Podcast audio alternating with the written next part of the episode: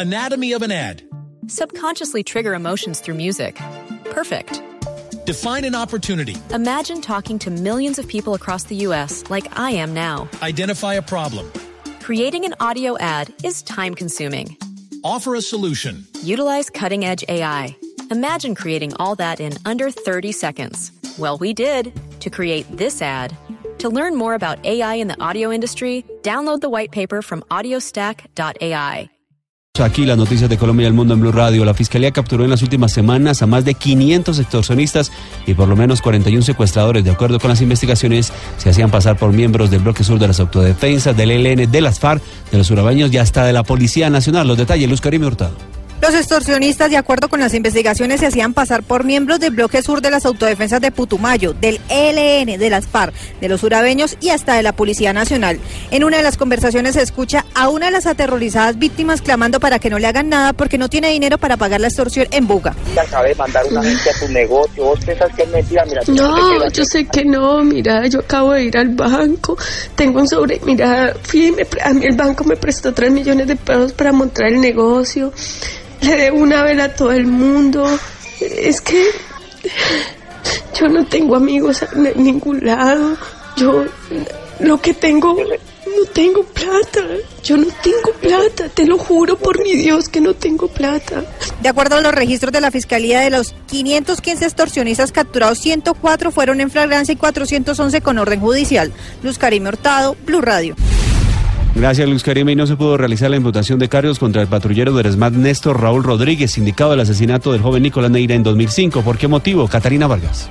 Debido a que el abogado del patrullero Néstor Raúl Rodríguez solicitó que el caso fuese enviado al Consejo Superior de la Judicatura para evaluar si pasa a la justicia militar, fue que quedó suspendida la audiencia de imputación de cargos contra el patrullero por su presunta responsabilidad en la muerte del joven de 15 años Nicolás Neira en medio de una marcha del Día del Trabajo en el año 2005.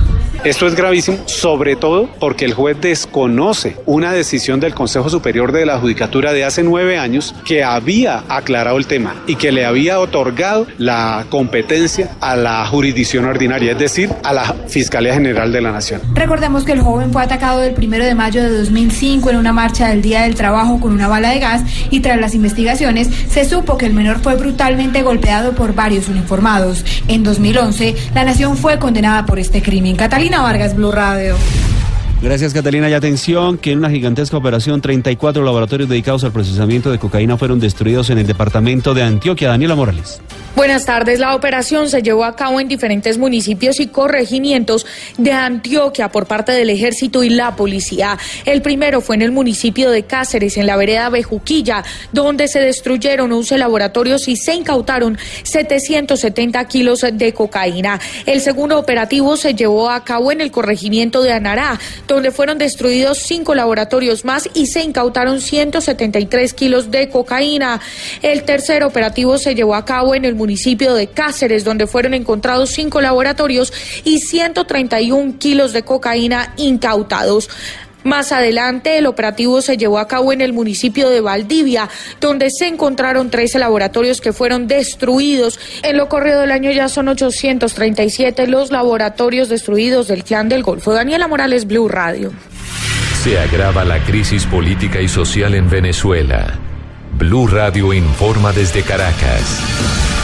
Y el presidente de la Asamblea Nacional, Julio Borges, convocó para mañana una sesión especial en el Palacio Federal en compañía de un cuerpo diplomático acreditado en el país. La oposición rechazará oficialmente la disolución que la constituyente decretó. Gabriela González desde Caracas. Después que la Asamblea Nacional Constituyente decidiera legislar en materias de seguridad, soberanía y temas socioeconómicos, el presidente de la Asamblea Nacional, diputado Julio Borges, se pronunció a través de su cuenta en la red social Twitter señalando que la directiva de la Asamblea Nacional y los diputados de la unidad no reconocen ni aceptan la disolución que pretende imponer Maduro a través de la fraudulenta Asamblea Nacional Constituyente. El decreto de la fraudulenta Asamblea Nacional Constituyente busca repetir las sentencias 155 y 156 del Tribunal Supremo de Justicia disolver el poder legislativo. Es por esto que la Asamblea Nacional Constituyente, sigue diciendo el diputado Borges, es nula y sus actos ilegales e inconstitucionales. Decisión de anulación no será acatada por la Asamblea Nacional. Asimismo, este cuerpo convocó a una sesión para las 10 de la mañana en donde se espera acuda el cuerpo diplomático acreditado en el país. Desde Caracas, Venezuela, Gabriela González, Blue Radio.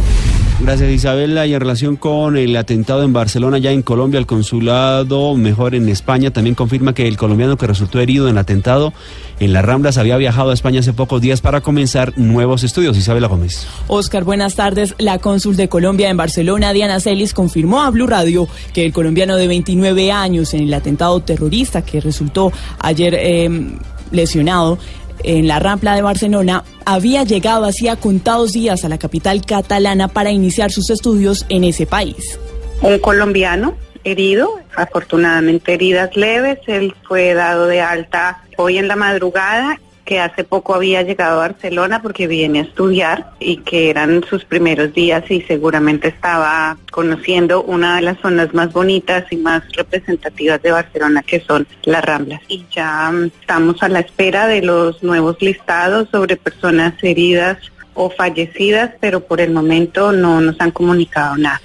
Mientras en España las autoridades continúan en la búsqueda de los cuatro presuntos responsables del ataque en Colombia, alrededor de 50 personas se reunieron hoy en la Embajada de España en Bogotá para guardar un minuto de silencio en homenaje a las 14 víctimas que perdieron su vida en los atentados terroristas. Isabela Gómez Cordón, Blue Radio. Y ahora en Blue Radio, la información de Bogotá y la región.